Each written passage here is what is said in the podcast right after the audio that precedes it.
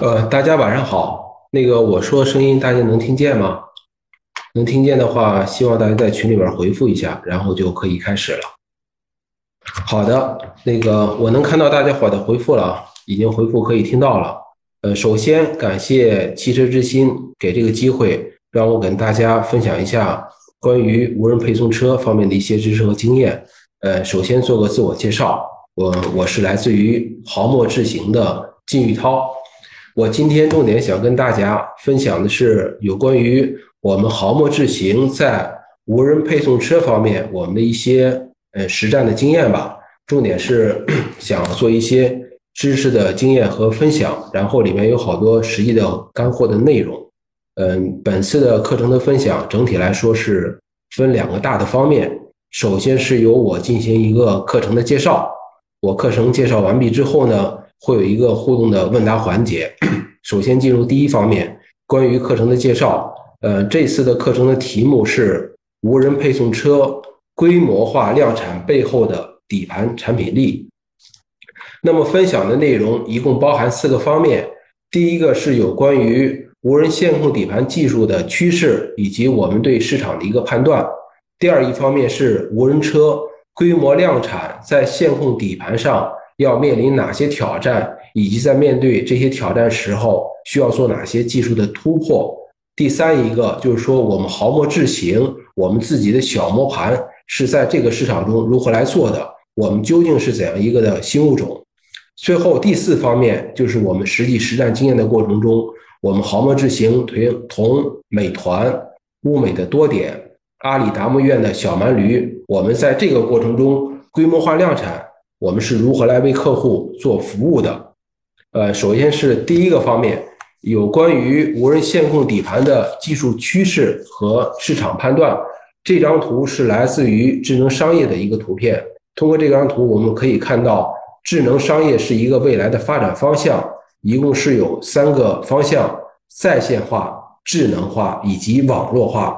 因为智能商业的时代已经来临，我们每一个企业都要顺势而为。智能商业的 网络和数据是一个时代的必然选择的结果。这个图的左上角有苹果，苹果公司我们都比较熟悉，它能够发展成为现在的一个庞然大物，是因为苹果公司开创了移动互联网的时代。右上角里边有谷歌公司，谷歌公司它推动了整个商业化的智能化的进程。如果说亚马逊，在推荐方面是做的最早的一家公司，那么腾讯和脸书就是在社交互联网方面走的最远的企业。我为什么要谈这个呢？因为我们现在做的是一个商品，它不是一个产品，所以我们做商品的话，要看一下商业的发展的方向和赛道是什么。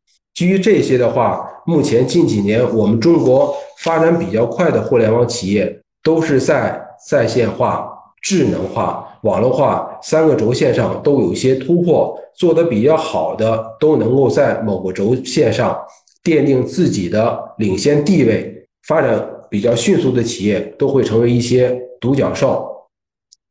总结起来说的话，智能商业一共有三个特点：第一个典型的特点就是通过低成本实时的服务海量的用户；第二，可以通过智能化。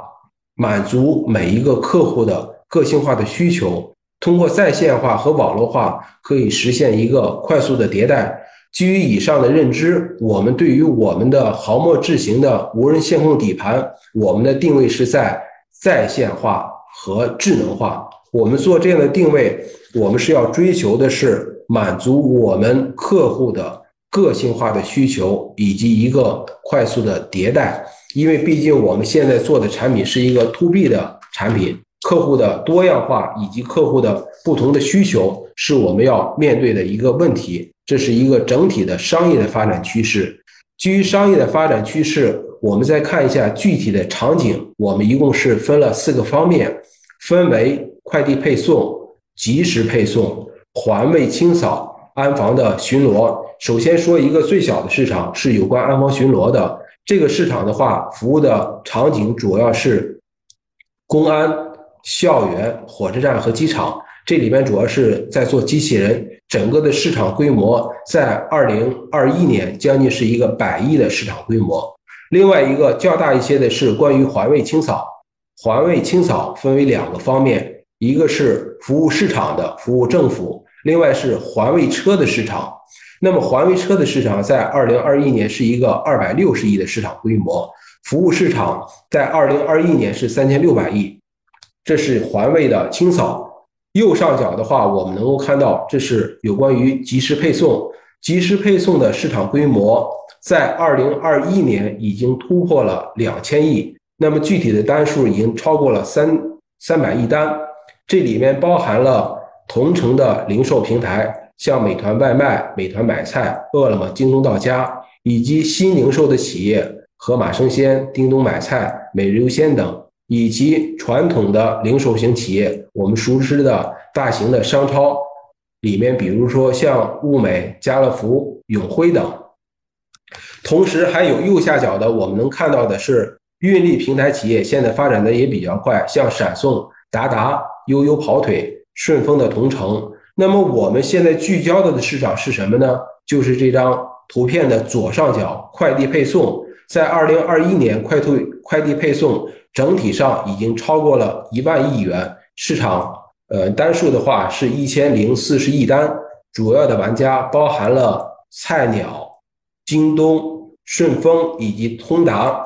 我们也看到了商业的发展趋势以及具体的场景的预判，细分到我们的。无人电动车底盘的趋势是什么样的呢？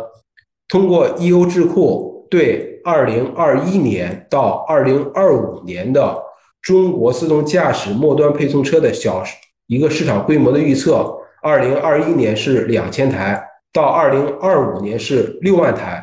这个市场的规模的预测是比较乐观，还是说比较悲观的呢？我觉得是一个较为客观的来看待。为什么是较为客观的来看待呢？首先。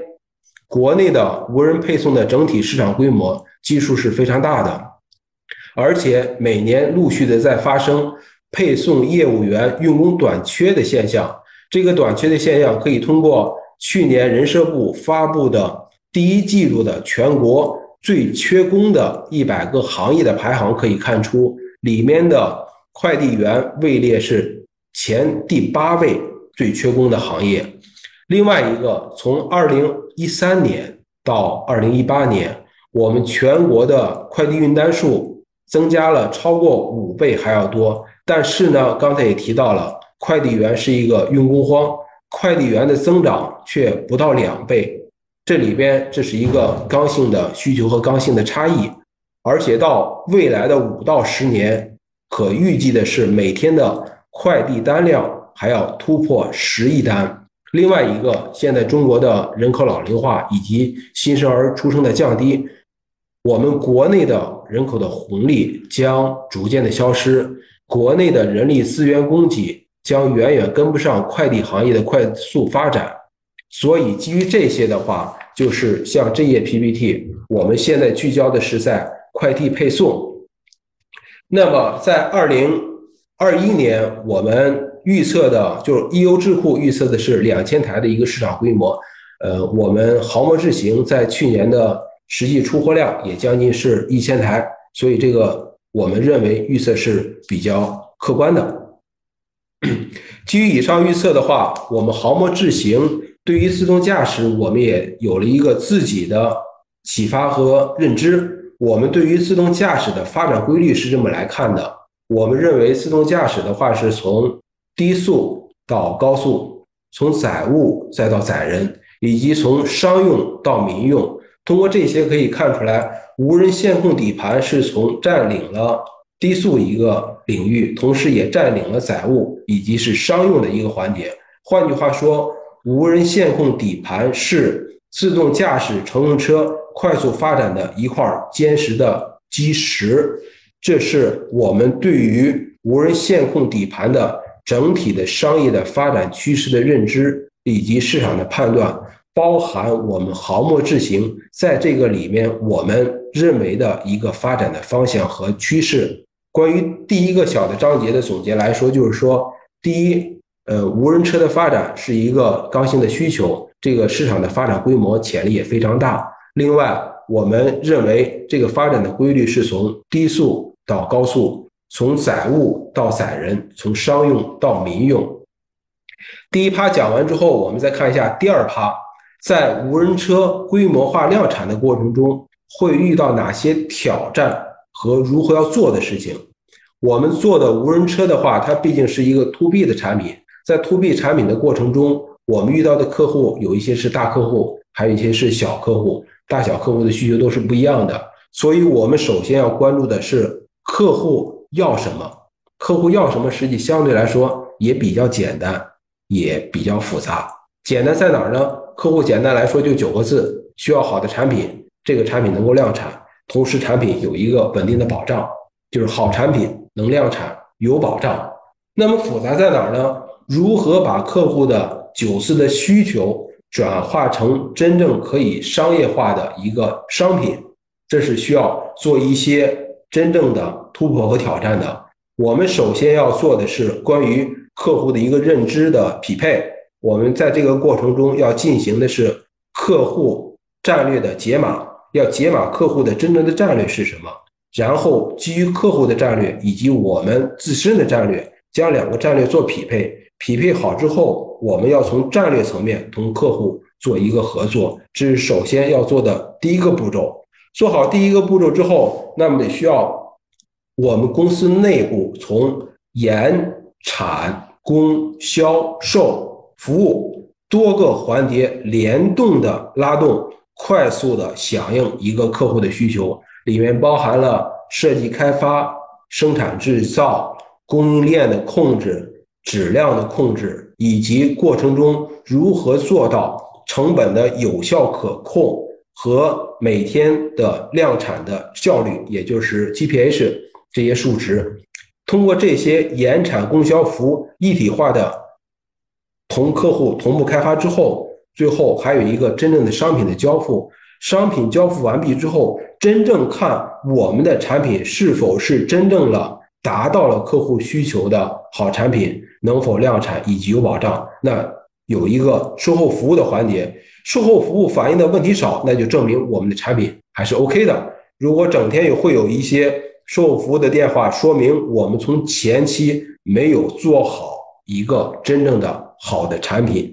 这是在这个环节如何同客户的需求。以及真正落地执行的一个挑战和一个突破，这个技术的突破不单单是纯技术的突破，包含了一个两个企业之间的企业管理层面的，包含落地层面的一个技术的突破，这是一个事情。另外一个，我们现在做的这个产品，刚才也提到了，因为是面对的 B 端的客户，B 端客户的话有一些大客户，还有一些小客户，我们从二零二零年。到二零二一年以及二零二二年，有的客户需求一年也就十来台，有些客户一年是将近百台，还有一些客户给我们要求是能够做到年产万台，呃，然后较稳定的是年产千台。在这个过程中，我们需要从年产供销各个环节做不同的匹配。那么，先从最简单的，大家伙比较相对来说熟悉的一个，就是年产百台。现在有好多友商这个方式都已经达到了，在做年产百台的情况下，我们研发的要做的工作是什么呢？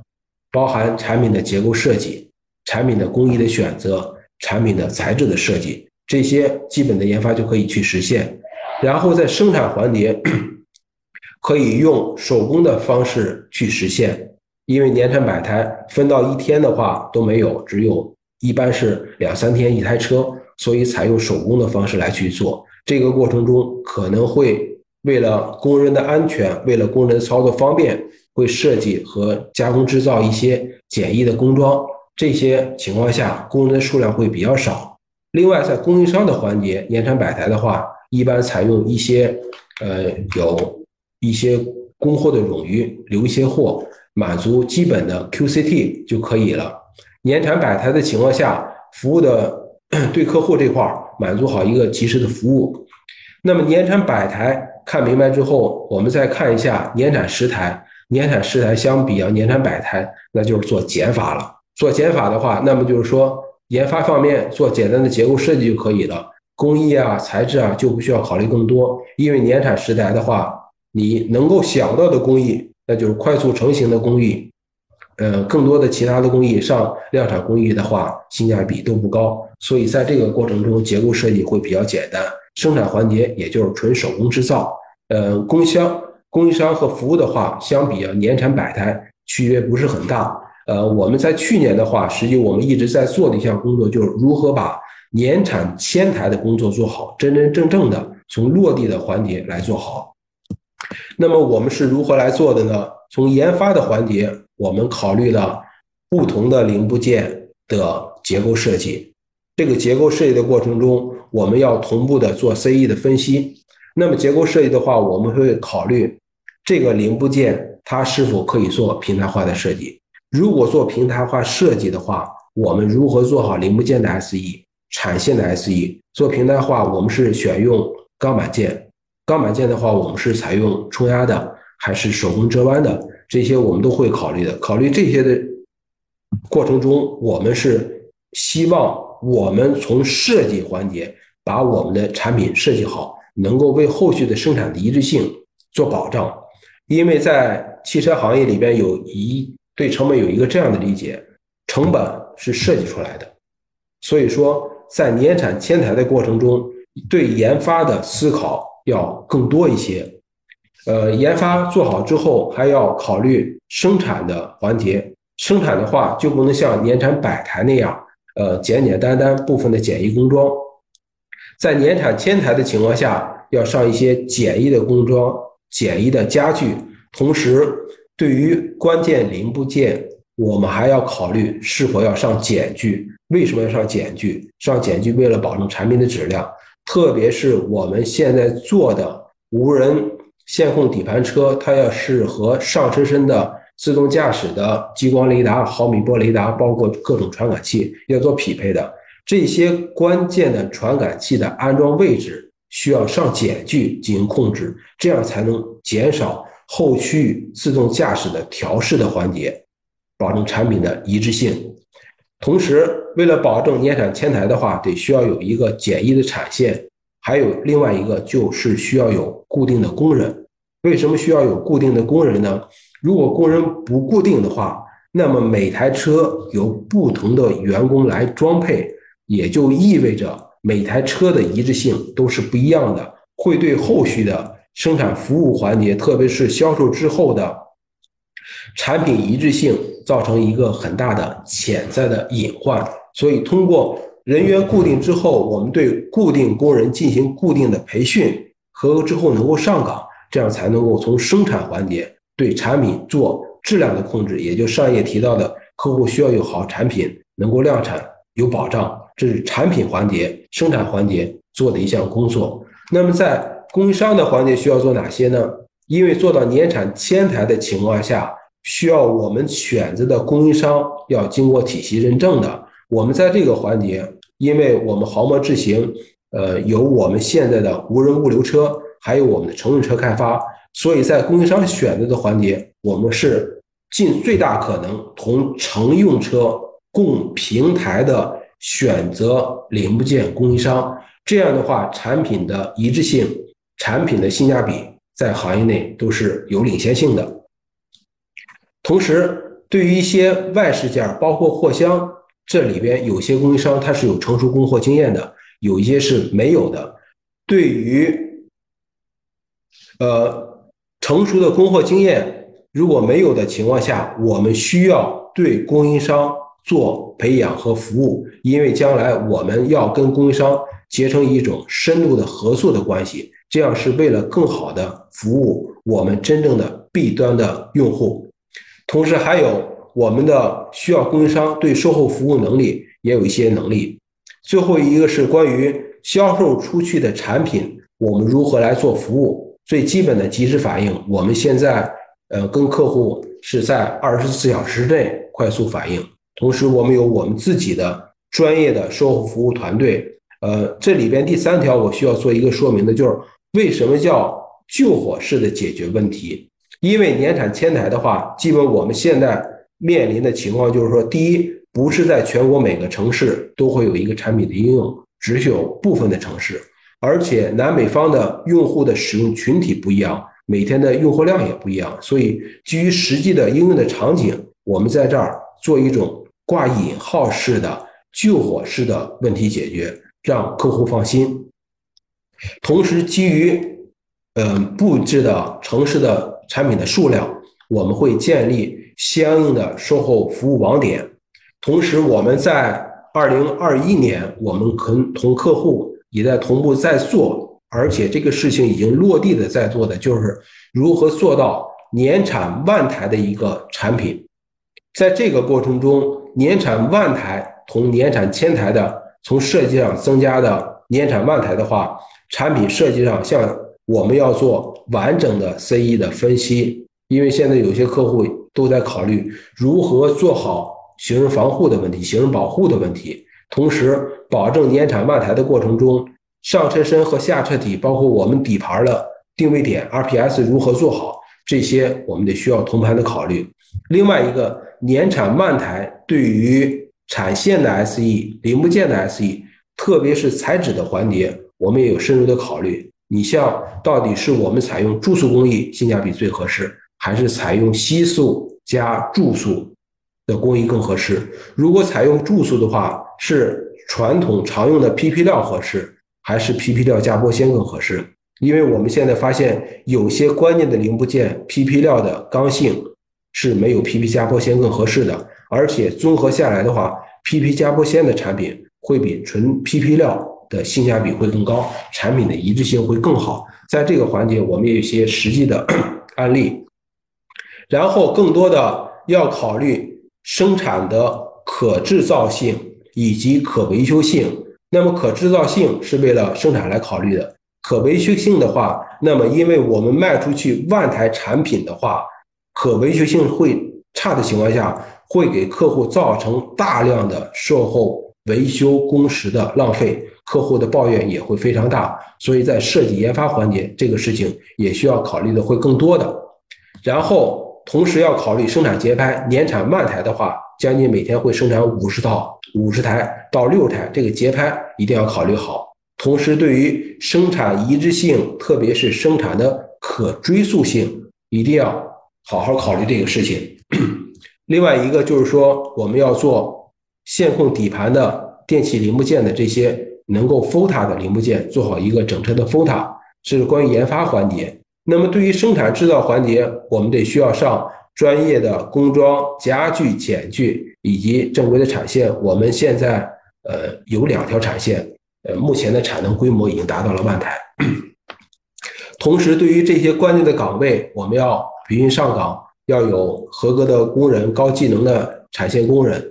在这里边，我想多说一点的，因为现在毕竟无人物流车它跟乘用汽车。还是有一些区别的，看似结构简单，但是关键的工位是不一样的，关键工位的力矩的要求是不一样的，而且对工人的要求也有一个很大的区别。我举个小的例子，乘用车的话，基本上一个工位就是安排了固定的工人，这里边的多能工相对来说会少一些，自由人会少一些。而对于我们现在的豪模智行的产线的话，我们更多的是要求技能更高的。多技能工多一些，这是我们在这一块儿对于工人的一个识别的区别。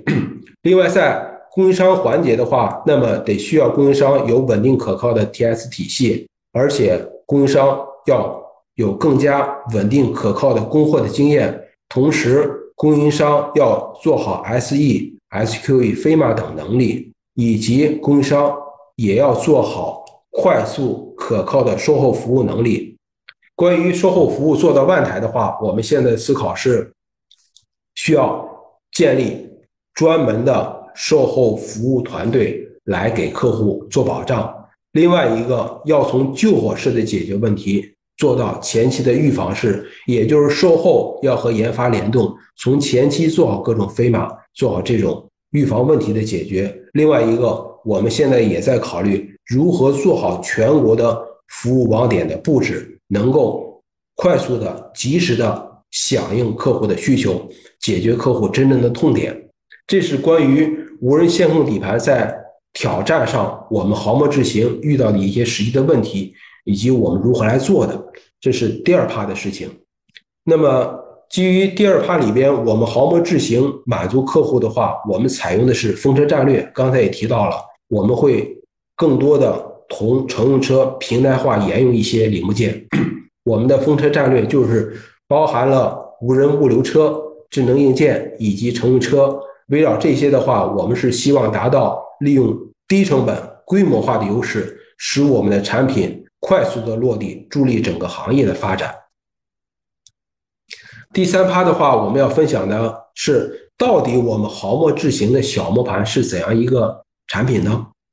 呃，中间这张图片是我们小磨盘的一张呃对外的公布的图片，在这个过程中的话。左边就是自动驾驶如何给小磨盘做输入的，这个不详细做说明了。首先要从执行机构看起。现在做无人线控底盘的话，执行机构基本上都是一样的：线控的转向、线控的制动、线控的驱动以及预控 BCM 等。那么我们毫末智行跟其他的友商的区别是什么呢？我们现在对于我们 EPS。我们的 EHB、EPB、我们的 VCU、BCM 现在都已经开发完成了支持 OTA，而且这个技术方案我们已经经过验证了。我们为什么要做这个事情？因为我们在年产千台的过程中，加上这三年连续的疫情，我们会遇到的问题是，有了售后市场问题。第一，我们有些问题因为疫情的封闭。不能够快速的到第一现场。第二一个，客户的需求不一样，因为我们现在有大 B 客户、小 B 客户，有的客户应用的场景是校园，是拉快递；有些客户应用的场景是开放道路或半开放道路，他拉的是一些食品。那么对于一些转向的需求，对于制动精度的需求是不一样的，所以我们需要对我们的 EPS、EHB。EPB 做不同的调整和优化，我们做完 OTA 之后，就可以来快速的解决客户的这些需求。这个我们已经做了许多的实验和验证，目前的效果还是不错的。这是我们毫末小磨盘跟其他友商的一些区别。这是第三趴的内容的分享。第四趴的话，就是说，呃，我们做的这些事情是不是真正落地了？呃，可以明确的告诉大家，实际我们现在我前三趴讲的内容，就是我们在同我们客户在做的过程中实际的一些解决案例。那么我们追求的是什么呢？我们毫末智行在无人车这一方面，我们采用的是一种五 S 的服务模式。这个五 S 跟乘用车的五 S 是不太一样的啊，不是整理整顿、清扫清洁，我们讲的是把我们的运力。做成一种服务，将我们的车辆做成一种服务，将我们的系统和工具做成服务，同时将我们的供应链和硬件做成服务，以及将我们的工厂做成服务。可能有呃朋友或有专家会问：你们认为你们作为服务，那你们是自吹自擂的？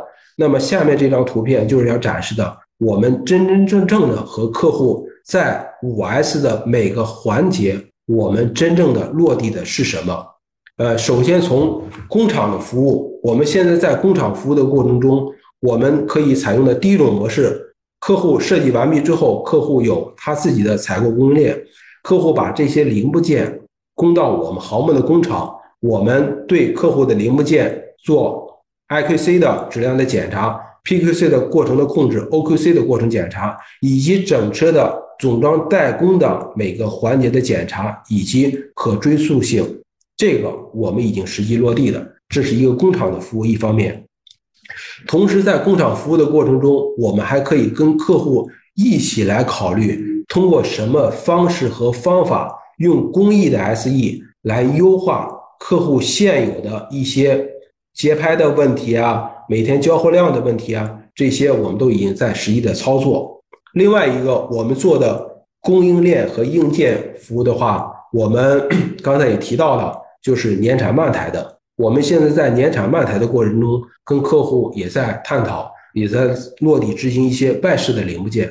刚才也提到了，我们外饰的零部件除了采用一些注塑工艺，还有一些注塑加吸塑，以及刚才我也看到 有呃专家在问 PP 加玻纤是什么？PP 加玻纤的话，现在呃在乘用车上面用的比较多，像水箱框架，这个能达到几个目的呢？第一，能够减轻重量；第二，能增加刚性；第三，能够降低成本。我们现在在做的内外使件的业务的过程中，也采用了 PP 加玻纤的技术。在这个过程中，我们跟客户一起做产品的设计，帮助客户从产品的设计上面做 SE，同时我们帮助客户开发零部件供应商。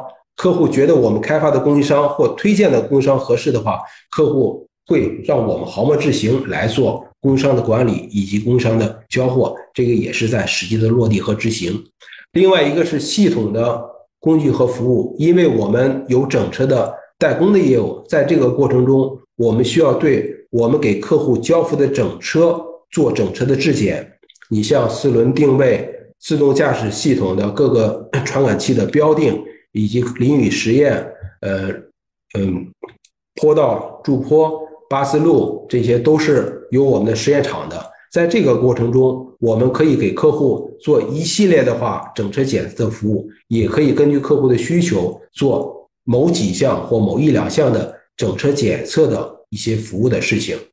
另外一是关于车辆的服务，就是说我们现在可以把整车装配完成之后。交付给客户，因为现在有一些像高校的客户，他聚焦到了研究，在研究的过程中的话，那么这些自动驾驶的传感器啊、布置的位置啊，这些我们给它预留出来，然后交给客户，由他去做这些布置，让他去做研究，我们可以做这样的呃业务的服务。另外一个，还有一些客户，现在我们也正在谈，也在实际的落地，他是希望我们给他做一个。交钥匙工程，然后就是说希望把这块的运力完全交给我们豪墨来做。呃，这一块的话，我们实际也是可以做的，因为刚才展示的我们的风车的战略，有我们的智能硬件，也有我们的 无人物流车。我们的现在的无人物流车叫小摩托，这块在北京顺义也正在实际的在跑，也给客户的合作的关系也非常的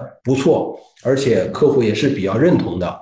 呃，下面我要跟 大家展示的这张图片，就是说我们豪墨智行在这个方面如何同助力合作伙伴来做的。这张只是一个图片，然后我共享一个视频，能够更加形象直观一些。大家稍等啊。呃，这张现在展示的视频，就是说刚才我们提到的，我们小磨盘。包括我们现在做的各种五 S 服务，在实际的应用，左上角就是我们现在小摩托在北京顺义的一个实际应用的场景，然后中间这个吊着货箱的，也就是我们在做的工厂的服务，包括下面就是我们做的工厂的服务，右边就是说我们在实际运营的过程中，我们测的一些基础的一些数据。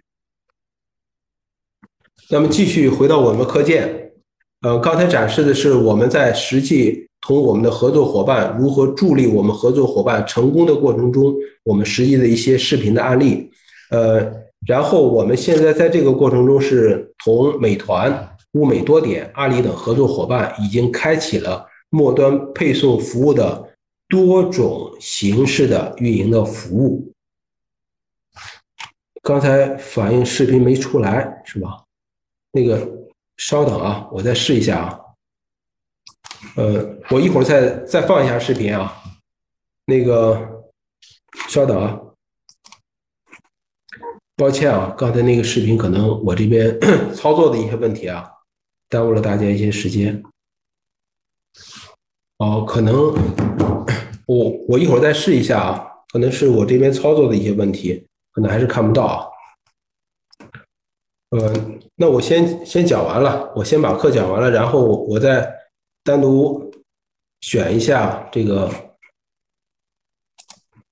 视频的事情，我我来解的，我来解解决这个问题。现在大家能看到吗？哦，现在应该是可以看到了。这个就是说我们毫模智行在实际应用的环节，就是左上角的话，这个是我们和物美的一些真正的做运力的服务，这个是我们的产品小摩托。然后中间的这三幅视频的话，就是说我们在工厂可以提供的一些服务，整车的装配零部件的各种服务，包括一些测试的服务。右边是我们真正的在运营的过程中，我们对呃一些关键参数，我们自己测量的一些数值。呃，然后呃前面是分享了四趴的内容，想跟大家伙分享的是，我们豪模智行毕竟是一个初创的企业。呃，也希望有识之士能够加入我们豪墨。呃，第一，整个的第一部分的内容就是关于课程分享，我这边就结束了。一会儿我再回答各位专家和大家的一些问题。呃，我现在看到的第一个啊，现在还没看到问题呢，先看一下啊。大家有问题的话可以直接提出来，我我基于大家的问题来做回答。哦，我我看到，呃，行家小助手的几个问题了。第一个是关于小磨盘能否用来研发载人用途的低速无人车？呃，第二个是小磨盘最新落地的产品计划是什么？有哪些技术趋势和产品优势？呃，我后面不逐一读了，我来逐个来回答一下。第一个问题，关于小磨盘。能否用来研发载人用途的低速无人车？这个我可以明确的回复是，这是可以的。呃，虽然我们现有的小磨盘它是在呃送快递的，但是我们现在实际上小磨盘已经迭代了三款了。在这个过程中，我们为了应付 载人的话，我们只需要把我们现有的小磨盘的悬架做加强。底盘的尺寸做加大，同时对于电量做加大，这个是可以实现的。而且我们现在在这个方面也在做一些技术的预研，或者叫技术的一个储备。只不过是现在因为客户的需求量不是很大，所以我们在这块儿没有再从真正的量产化去做一些实践。这个技术储备我们都已经做好了。然后第二一个是关于我们小磨盘。最新的落地产品计划是什么？呃，我们刚才也讲到了，刚才展示的图片就是我们已经实际落地的，而且我们在二零二一年的交货量是将近一千台，而且我们在这个基础上，在二零二二年同步的再迭代开发新一代的产品，新一代的产品比上一代的载重量会更大，通过性会更好，续航里程也会更优。呃，有专家问到我们是否有拓展海海外的计划，是否已经有海外落地的项目？那么我们目前关于海外的话，我们是一直处于一个战略讨论的阶段，也有一些海外的客户的需求。呃，现在没有一个真正海外落地的项目，但是我们还是处于前期一个，刚才提到的，我们要做一个客户的战略的解码，要做战略的匹配。这两步做好之后，我们要做一个真正的战略的落地的项目。现在是处于客户的战略解码和战略的匹配阶段。呃，有专家问到四轮四转底盘是否有应用前景？这个肯定是有应用前景啊。我我们这个技术也在做储储备了，而且我们这个 四轮四转向的驱动的方式跟我们现有的小摩还不太一样，这个应该是。国内的话，我们现在认为我们在这个技术储备上应该是非常领先的。两轮转向、两轮两转向、四轮四转向，这个都已经做好了。而且两轮两转向 研发的嗯 demo 产品也已经有。这个最大的优势应该，我们这位专家也清楚，它最大的优势的话就是应该是转弯半径小嘛，通过性会更好。线控的执行机构软件部分。是跟硬件分开做到上层的吗？呃，这块我们是在分开做的。还有专家问到滑板底盘的概念，呃，滑板底盘概念的话，我是这么来理解的：滑板底盘跟我们现有的小磨盘实际是有一些相似之处，也有一些不一样的地方。相似之处的话，都是线控底盘嘛；不一样的地方，滑板底盘它的应用场景。载重量跟我们是不一样的，同时滑板底盘的客户，他是希望于服务于呃一些主机厂或者说造车新势力，而我们现有的小磨盘，我们现在服务的用户主要是集中在像精美菜，包括另外我们应用的场景和载物量跟这个滑板底盘还是有一些区别的，所以这个 呃有相同之处，也有不同之处的。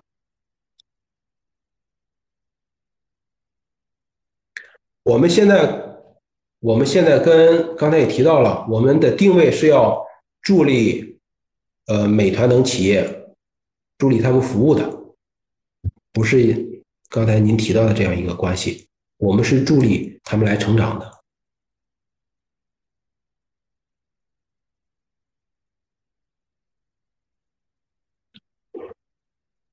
这位同事，这位朋友问到了，我们既做代工。也做无人驾驶方面的案例和业务运营，这中间如何平衡合作伙伴的界面切分和技术保密？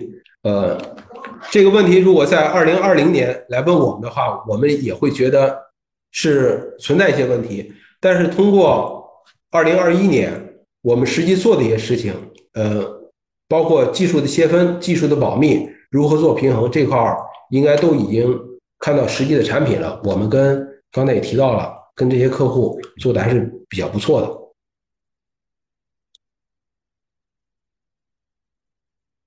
滑板底盘能够商业化落地吗？能够使得主机厂成为整车代工方吗？呃，这个问题的话，我觉得应该是把主机厂做做分类。如果是现有的一些主机厂，它可能是。不希望自己作为一个代工方，但是像某些滑板底业企业宣传的，它是能够给整主机厂做提供滑滑板底盘。这种情况下有没有可能在这里边？我分享一个 我观察的一些信息啊，这个这个信息是这样的：因为国家对于造车的资质是有些要求的，造车资质是有要求的，特别是。想做造车的企业，对于三电这方面，应该是要掌握到自己手里边。所以在这块儿的话，可能这个过程会有会有一段时间。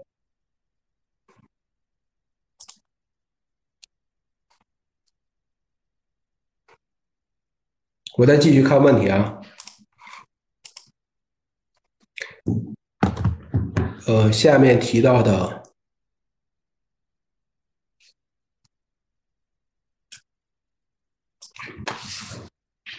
这个问题，我继续看一下啊。我们这边主要是做系统集成和软件，硬件是外采的吗？硬件的话，我们是分几大类吧。像现有的自动驾驶的传感器套件这些，呃，激光雷达、毫米波雷达、超声波雷达、摄像头这些是外采的。那么 ACU 这块儿是我们豪摩智行自己做软件的设计、软件的集成，这块是我们自己做的。那么我们做的小磨盘这块，小磨盘设计是我们自己的，IP 是我们自己的，然后呃有部分零部件是外采的。呃，第六个问题我觉得问的比较好啊，里边提到的就是说在物物流小车落地的自动驾驶。相比较其他场景，物流小车的单价成本会更低，车速会更慢，依次服务的距离会更短，所以落地的技术复杂相对度会更低，风险相对较小。当然也意味着可能后期的利润更低。呃，认为如何降低成本，远低于人力的成本。这个成本包含单车的售价和后期的运维，这个成本有什么预期？呃，这块的话，实际上我们现在了解到的，这里边跟商业模式是有关系的。这个成本的话，商业模式现有的模式是直接卖给客户，这是一种模式；还有一种模式是跟客户从呃服务的过程中，也就是说服务的快递的订单中做一些分成，这是另外一种模式。还有一种模式是说，把硬件、把无人物流小车租给客户，从客户里边每个月。取租金，这里边不同的商业模式，这个成本的计算模型是不一样的。所以在目前来看的话，至少我们做的产品的性价比还是非常高的。呃，我们我们跟美团我们是合作伙伴，我们不是竞争的关系。豪墨的无人技术会用到长城的乘用车或者商用车项目吗？具体怎么规划的？呃，我们豪墨的无人技术的话，这块儿也一直在同长城的乘用车和商用车一直在合作，而且现在在商用车上面，包括乘用车上面，现在已经从战略层面都已经达成一些共识了。呃，这位专家问的这个如何合作，想了解一下，我也希望这位专家能否把这个问题提的稍微再明确一下，我好方便来回答。豪墨无人配送车的无人驾驶方案和乘用车的无人驾驶方案是同一团队打造的吗？呃，这个我们豪墨智行肯定是一个大的团队啊，是我们豪墨豪墨智行共同来做的呀。小磨盘的功能安全如何来实现的？这个小磨盘的功能安全，呃，包括制动的最基本的，首先要保证小磨盘的制动的冗余。我们里边也提到了 EHB，包括 EPB，然后电器的安全这些我们都在做考虑。转向的话，现在是线控转向。成熟的可量产的轮毂电机方案吗？刚才有一位专家问到了四轮四转向，我们现在研究的就是有一款研究的案例，就是采用轮毂电机的，呃，现在应该是可以做到百台的一个规模。您说的这个 可量产的，我不知道是谈的千台还是一个万台。目前我们做那方案是在一个百台的一个规模。呃，我们小磨盘现在从设计之初就是考虑到这些冗余设计的。呃，刚才我看这这位专家问到了我们这边的人员规模和分布。呃，这个我们现在人员规模的话，我们豪墨智行现在是有，呃，整体来说六百多人的研发团队。我们分布的话是从北京市总部、呃，保定、上海、深圳都有分公司和子公司。如果各地的青年才俊，呃，想加入我们豪墨的话，您您可以就近选择一个是离北京近啊，离保定近，可以再这样来看一看。呃，提到了无人车如何进行远程监控和控制，我们会有一些远遥，包括我们现在有哨兵系统来做这些事情。深圳的话，主要做的是乘用车的自动驾驶业务。无人小车的自动无人小车的研产供销，就无人小车的研发、生产、品质、制造，呃，都是在保定。呃，关于矿山的话，这方面我们对于突发的脱困这方面，我们现在是没有做一个技术的储备，但是我们对矿山的场景，我们也是从战略层面做了多轮的讨论。因为第一个矿山的这里边是。它分了有好几段的自动驾驶，矿下的和矿上的。如果我觉得您问的问题是应该是进入矿井里边的这种特殊情况的脱困，在这种情况下，实际在自动驾驶之前，对于矿下的这块的安全的设计，呃，国家也有一些相应的规定，这块应该都有一些成熟的解决的方案。这个不是我们豪墨智行在这方面做的一些重点的事情。呃，关于轮毂电机在高速场景的效率。目前，因为我们现在锁定的是无人物流车嘛，所以现在的话，我们把轮毂电机的定位是在一个封闭、半封闭的一个低速的场景，车速的话，我们是在控制到十五以内，没有把它放在一个高速的场景。呃，最后这位同事问的，这个是长城汽车的吗？这个我我不太清楚，你想问的是什么呢？是说我们的无人小车吗？无人小车是我们豪墨智行的。啊，我看后面，如果想加微信和其他的话，下下来可以通过我们的汽车之心的呃来做一些事情。我看今天时间也可以了。呃，由于今天时间的原因吧，非常感谢大家伙儿能够嗯用一个小时的时间听我在在这儿做一些班门弄斧吧。谢谢大家啊！再次感谢大家，呃，以及汽车之心的一个精心的组织。咱们今天的交流到此结束，谢谢大家，谢谢汽车之心，谢谢各位专家。